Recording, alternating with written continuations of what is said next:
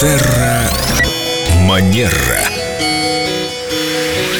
К нам приехала специалист по лету, этикету и хорошим манерам Виктория Катева-Костолева. Доброе утро, Виктория. Доброе утро. И у нас уже сложилась прекрасная летняя традиция в этих наших уличных эфирах под небом Петербурга говорить с Викторией о мороженом.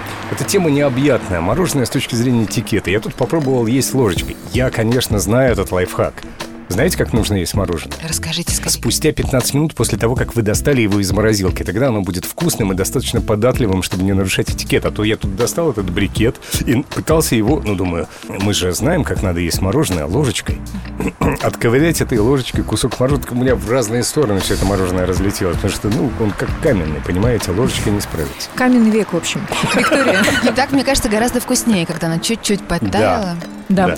А Есть же еще какие-то принципы правильного употребления мороженого в компании культурных людей.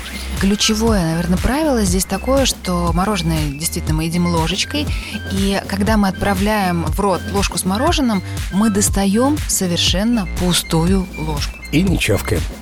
Желательно, да.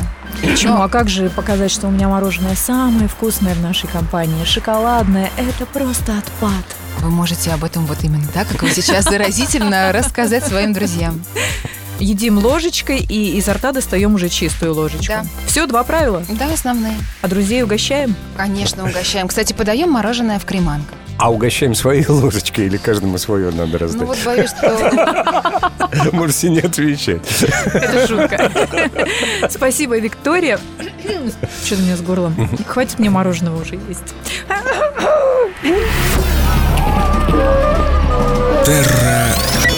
Манера.